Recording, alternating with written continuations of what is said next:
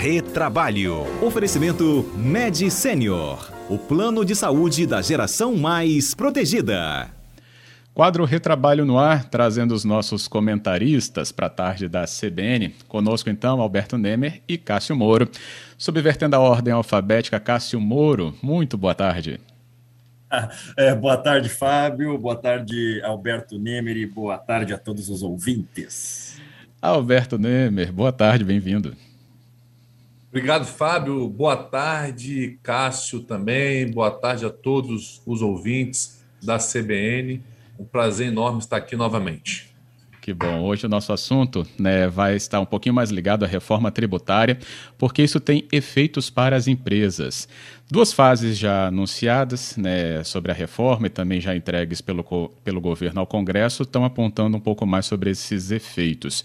Uma delas né, é a unificação de cobrança de tributos, criação de outro para ter compensação, mas isso traz também todo o um ambiente de discussão que é necessário a gente acompanhar. Então hoje a gente tem uma convidada especial para também né, colaborar aqui conosco nessa discussão, que é a Josiane Raesse, ela que é consultora tributária e professora universitária da Universidade Federal do Espírito Santo, a UFES, mestre em contabilidade tributária pela FUCAP, doutor em contabilidade e finanças pela UFES. Professora Josiane, boa tarde. Muito boa tarde. Boa tarde, Alberto. Boa tarde, Fábio. Boa tarde, Cássio. Obrigada pelo convite e uma boa tarde especial aí para os ouvintes sintonizados na CBN. É uma honra estar aqui participando desse assunto que afeta o bolso né, de todos nós, no final das contas. Por isso mesmo. Lembrando que os ouvintes, claro, desde já podem colaborar, além de nos acompanhar. E sobre esse aspecto, né, esse aspecto né, de impacto, justamente, é, professora Josiane, a gente deveria ter esse entendimento. Temos, claro, né, um impacto aí fiscal importante e necessário que a reforma tributária deve trazer até para simplificações ocorrerem, para ter um ambiente de negócios também até mais saudável no Brasil. Só que os efeitos, os impactos, eles também devem ser conhecidos em relação a isso. Ou seja, a gente tem que entender que além né, de, do âmbito administrativo governamental ou da, da, da do, do ambiente público, as empresas devem estar atentas, então, a toda essa discussão? Com certeza. Primeiro que a reforma, né, ela está um pouco longe ainda de ficar amarrada é, e, consequentemente, aprovada, né? A gente, infelizmente, não consegue tratar, é, evitar de tratar separadamente os pontos negativos e positivos. Tá? Então, a gente recebeu a primeira fase no dia 25 do mês passado, e esse mês, dia 13, a gente recebeu a segunda fase da, do relator. É, primeiro de tudo, tá? a prioridade é a unificação de PIS e COFINS, que é, um, é uma dupla né, de, de contribuições sobre o faturamento das empresas, é, sendo aí os impostos indiretos, os tributos indiretos que recaem muito sobre o consumidor. Então, essa votação ficou em segundo plano, tá? Deram prioridade aí para essa segunda fase que foca em imposto de renda. E por isso, né, tem gerado aí muitas discussões, porque a, o imposto de renda, né, é um, um imposto mais pesado, afeta aí vários fatos geradores, tanto pessoas jurídicas quanto físicas, e a expectativa de simplificar, né, ela está um pouco longe de ser alcançada. A gente viu aí várias é, reclamações em torno aí das propostas, algumas modificações, alguns recuos, e ao mesmo momento que a gente tem uma redução considerável para as empresas, a gente tem um aumento em outras situações, que é o exemplo da redução do imposto de renda né, sobre o lucro, é, e ao mesmo tempo a tributação de dividendos das grandes empresas. Então tem que ponderar aí sobre os pontos positivos e negativos para né, onde o governo busca equalizar tanto em relação à arrecadação, tanto em relação ao incentivo do desenvolvimento econômico, porque as empresas aí representam essa parte, né? É, é posso falar? É, Josiane, é, primeiro quero dizer que é um, é um imenso prazer tê-la aqui no nosso, nosso quadro. Você é uma grande professora e tenho grande admiração por seu trabalho acadêmico. Deixa eu lhe fazer uma pergunta. Toda, toda alteração, seja ela tributária, sejam medidas econômicas, acabam recaindo é, na, no mercado de trabalho, na contratação de mão de obra e até mesmo na renda do trabalhador.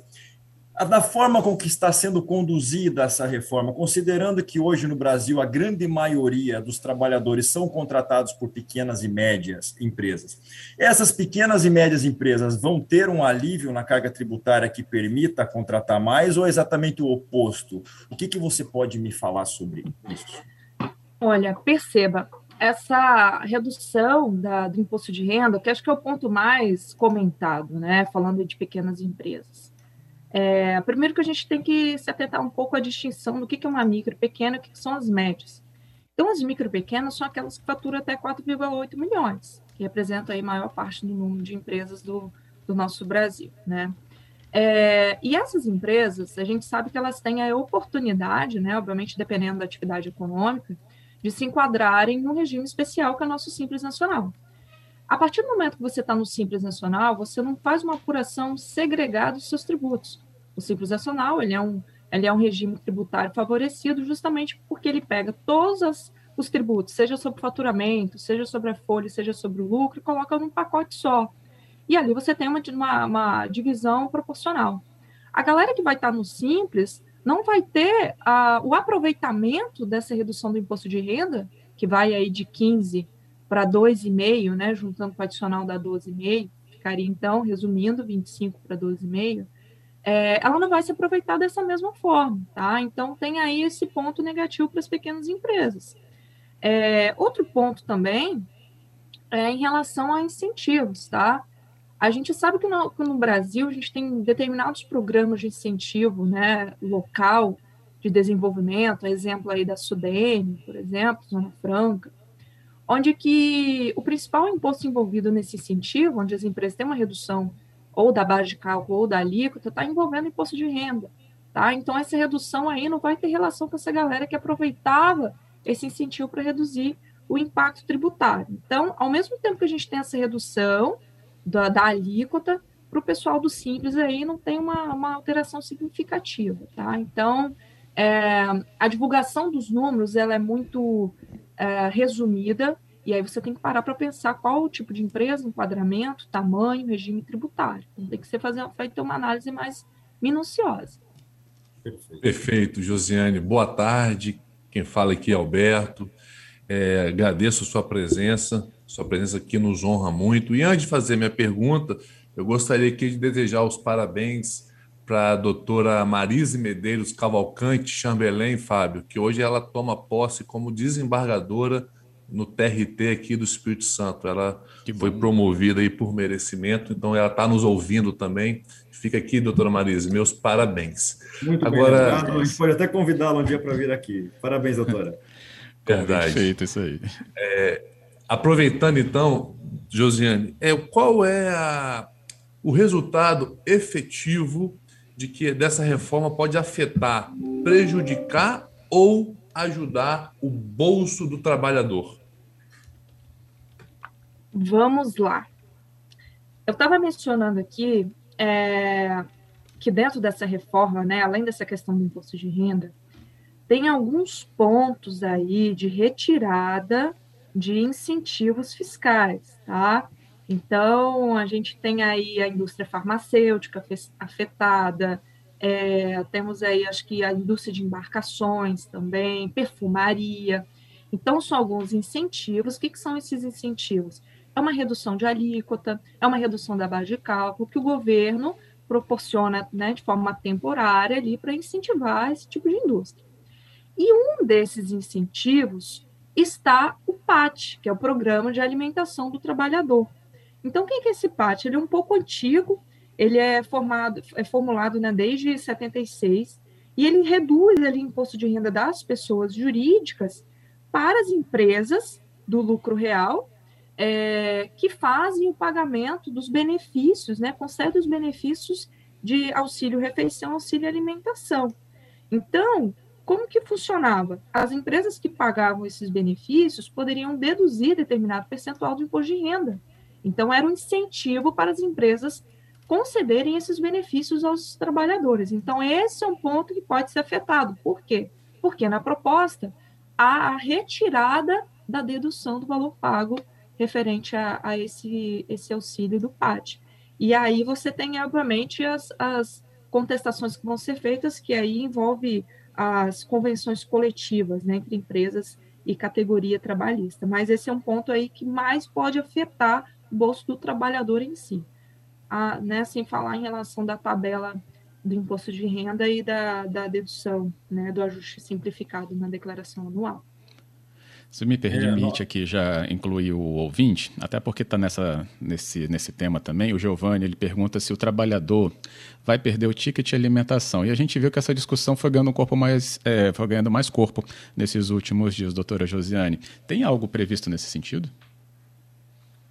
Então, quando você vê as sinopses, né, principalmente de, de notícias é, críticas em relação à reforma, tem muito esse enunciado, tá?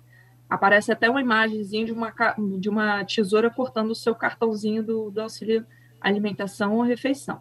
A obrigatoriedade, né, conforme a legislação trabalhista, você fornecer ou esse benefício ou você a alimentação na empresa mesmo. Só que, como eu, como eu é, informei anteriormente, a, essa, essa obrigatoriedade ela é regulada pelas convenções né, coletivas, que é um tratado entre os sindicatos da categoria e os sindicatos das empresas. Então, assim, não é que ele vai, a reforma vai cortar. A reforma vai fazer o seguinte: olha só, empresas, vocês antes poderiam deduzir esse percentual por concederem o auxílio alimentação e o vale refeição. Agora vocês não podem mais deduzir esse valor. Então, não quer dizer que a reforma tributária está ali com um dispositivo retirando esse benefício do trabalhador. A reforma tributária está retirando incentivo fiscal para as empresas que pagam esse benefício ao trabalhador. Então, são situações diferentes, mas aqui a gente comenta em relação ao incentivo. A empresa que antes poderia, ao pagar esse auxílio, pagar menos imposto de renda, consequentemente, hoje ele não vai ter mais esse incentivo de pagar menos imposto de renda, porque vai proibir aí a, a dedução. É, então, até complementando essa resposta, e esse assunto ele, ele, ele reflete diretamente na vida do trabalhador, é, voltamos a um, a, um, a um, modelo em que há uma necessidade maior de protagonismo dos sindicatos para verificarem as convenções coletivas se tem ou não tem a previsão de pagamento do auxílio alimentação, do auxílio refeição, inclusive a natureza da verba, se é salarial ou não salarial. Entretanto, retirando-se o incentivo que o governo dava às empresas, elas não vão, provavelmente não vão mais fazê-lo espontaneamente, né? Então, há uma necessidade, um protagonismo, de novo, dos sindicatos nesse tema.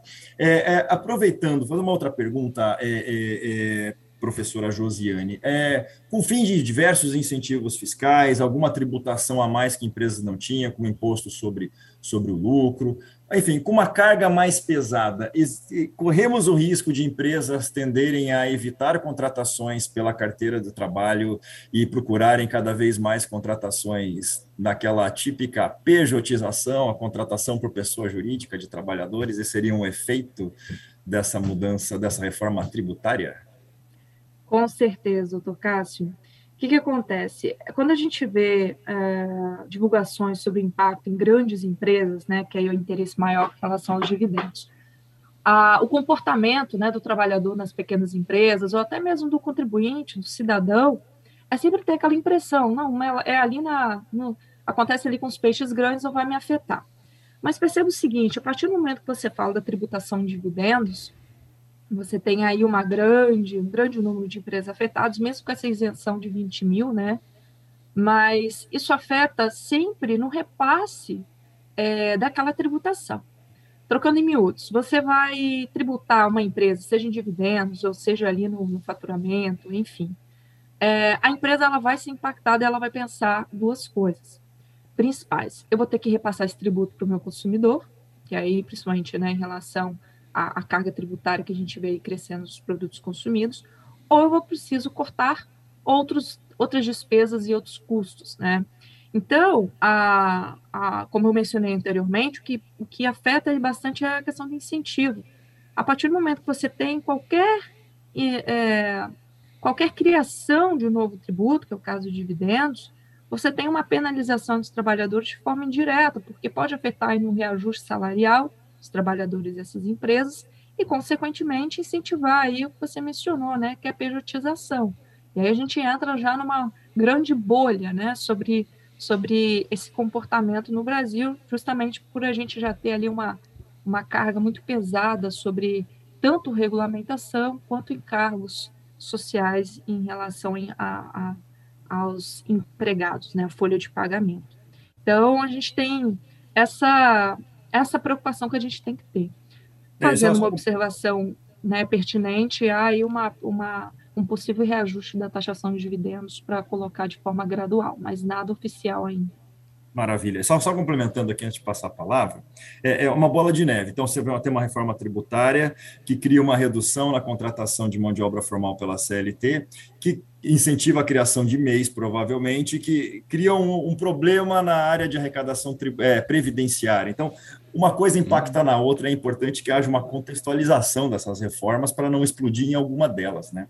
Enfim, era esse meu comentário. É, só complementando também, Cássio, Perceba que na, na, na proposta, inclusive, tem é, uma, né, uma ideia de obrigar ali, os, principalmente os microempreendedores individuais, as pequenas empresas, sobre várias regras de escrituração, tá? Inclusive microempreendedor individual. Então, o que, que a Receita percebe? O número de microempreendedor de mês está crescendo de forma demasiada eles precisam aumentar a fiscalização e querem propor aí uma forma de escrituração para microempreendedor individual, algo que até então não existia. Fazendo também aqui um lembrete importante, depois da reforma, é, o governo ele vai focar ali na, na, na numa revisão do Simples Nacional e também do microempreendedor individual. Então, a pessoa que hoje está migrando para o MEI, achando que vai ficar da, da forma que está, né? Você faz ali uma contribuição mensal, não tem escrituração, não tem obrigatoriedade, isso vai mudar em breve também. Então, o cerco acaba se fechando cada vez mais. E aí, né? pequeno. Eu queria aproveitar, doutora Josiane, e fazer é, entender o seguinte: essa reforma tributária tem o intuito de, de aumentar a faixa de isenção de, de imposto de renda, por exemplo, aquele trabalhador que recebe até um valor hoje recebe, pode ter, pode ter um percentual descontado a título de imposto de renda. Esse, esse valor tende a aumentar ou não? Olha, Alberto, ele vai aumentar. Só que, como eu costumo dizer, de forma ilusória. Hoje a nossa faixa de, de tributação está em R$ 1.903, né? É, e a atualização vai para R$ 2.500. Então, as pessoas que têm a base de cálculo, né, a renda tributável até nesse valor, vão ficar isentas. Mas o que a maioria não percebe é que, primeiro, a nossa última atualização dessa tabela do imposto de renda foi feita em 2015. Se a gente for considerar uma defasagem atualizada, ela já está mais de 100%. Tá? Então, só para a gente contextualizar, em 1996, por exemplo, a isenção do tributo beneficiava quem recebia até nove salários mínimos. Hoje a gente não consegue chegar até dois salários mínimos. Então, a gente está falando aí de uma atualização que não compensou a correção monetária nem a inflação. Tá? Então, se for para olhar é, de uma forma correta, né, tem um estudo até feito pelo Sindicato dos Auditores Fiscais da Receita Federal, o valor ampliado da isenção deveria ser acima de 4 mil. Tá? Esse seria o valor é, correto. E aí tem grandes críticas aí dos legisladores, né, dos, dos analistas e dos pesquisadores da área tributária, de que essa atualização, por uma forma, né, por assim dizer, parcial, ou fraca, afeta aí justamente a capacidade contributiva e o princípio da progressividade dentro da legislação tributária, tá? Só que aí, por um outro lado, se a Receita, se o governo né, tivesse feito a atualização correta, significaria uma perda aí de quase 112 bilhões de valores né, de, de recolhimento. Então, é, que bom que aumentou esse limite, a gente está aí há, há quase sete anos sem essa correção, mas é, não é como deveria ser. Tá? Então, a correção ela foi feita de, um, de, um, de uma parte muito pequena, né? que significa aí 600 reais. De 1903 para 2.500 reais é, é pouco perante do que deveria ter sido feito. Uhum. Tem ainda aqui, então, vou incluir outro ouvinte, que é o Antônio, e ele fala, é, doutora Josiane, lembrando que a nossa convidada é Josiane Raes, ela é consultora tributária, professora universitária, né, ela é mestre em contabilidade tributária pela FOCAP, doutoranda em contabilidade e finanças pela UFS. E o nosso ouvinte pergunta, a pergunta simples, mas acho que a abordagem pode nos dar um entendimento. Onde que simplifica essa reforma para tudo isso que a gente está discutindo? Olha, é, infelizmente, tinham muito mais propostas de simplificação e que, pelo hum. visto, vão, vão recuar. Uh, eu posso dar um exemplo até pontual aqui de simplificação, que é em relação para quem tem imóveis, por exemplo. uh, não é nem simplificar, né? Por outro lado, é um pouco a tentativa de reduzir. Antes você pagaria ali 15% sobre a atualização do valor do imóvel na hora da venda, hoje você consegue pagar 5% se atualizar todo ano na declaração. Uh, em relação à simplificação para a pessoa física diretamente, a gente não tem. A gente está numa tentativa aí das empresas. Tem um grupo de investidores na, na Bolsa de Valores, né? É, que tem ali uma alteração considerável, equalizou ali a tributação para quem fazia operação normal, para quem fazia day trade, né, que é uma operação de compra e venda no mesmo dia, a compensação de prejuízos sobre os investimentos né, para as pessoas físicas. Então, para esse tipo de investidor, né, se não tiver nenhuma alteração, vai acabar simplificando sim. Agora, até pegando esse adento aí de, de simplificação, infelizmente não posso dar uma resposta tão positiva para o ouvinte, né, que fez a pergunta, mas vai acontecer uma coisa um pouco contrária. É, antes a gente fazia uma, uma declaração simplificada no ajuste anual, é, que descontava ali 20% da base de cálculo, a proposta é que o cerco também se feche. Então, uhum. antes você tinha ali um limite maior, hoje em dia você só vai poder fazer esse, essa dedução simplificada para quem tem até 40 mil de renda anual. Tá? Então, é, o governo ele, ele reduziu ali essa, essa faixa de, de, de dedução né, simplificada, porque ele quer justamente que as pessoas físicas parem de optar por essa dedução simplificada e busquem cada vez mais cobrar as notas fiscais é, das empresas para você deduzir na sua declaração. Então, inclusive aqui no Espírito Santo a gente tem um número de 20 mil pessoas afetadas com essa alteração. Fora isso, né, que é o contrário, por assim dizer, a gente não tem uma simplificação significativa. Somente aí esse pequeno aumento da tabela progressiva do imposto de renda pessoa física. Agora, simplificar diretamente para as pessoas físicas em relação a algum tipo de tributo especificamente, a gente não tem nenhuma proposta dentro dessa reforma. Tá aí, esclarecimento feito aqui nessa tarde do retrabalho, e por isso, como há uma tramitação, há uma discussão né, em torno disso dentro do legislativo, mas a gente, né, claro, enquanto sociedade também está acompanhando, doutora Josiane, a gente vai deixar até o convite aberto para que novas abordagens aconteçam aqui com a sua colaboração. Por hoje, muito, muito obrigado, viu? Eu que agradeço o convite do Cássio, agradeço ao Alberto aí pelas perguntas de qualidade. Agradeço os ouvintes pela interação e a você, Alberto. Estou à disposição, estarei aí com certeza aceitando os próximos convites. Foi uma honra participar desse, dessa discussão tão importante. Honra toda nossa. Também passa a palavra aqui para os nossos comentaristas também se despedir. Obrigado, Nemer e Moro. Obrigado, Fábio. Agradeço a presença do Cássio e, de forma bem especial, agradeço a professora Josiane por enriquecer o debate e trazer bastante elucidações e explicações. E também agradeço a todos os ouvintes, na pessoa de um ouvinte também que está nos, está nos acompanhando, a doutora Graciela. Um abraço a todos. É, eu também quero. Muito obrigado a todos, obrigado, Nemer, pelas palavras, obrigado à professora Josiane, foi muito interessante. E assim que a proposta avançar, ou até mesmo convertida em lei, já chamamos de novo para um novo debate. Obrigado aos ouvintes, também uma ouvinte especial que está nos, assist... tá nos ouvindo agora, que é a Dani Carla, da TV Gazeta. Um abraço a você e abraço a todos vocês. Até semana que vem. Que bom, obrigado aí, acompanhamento de todos.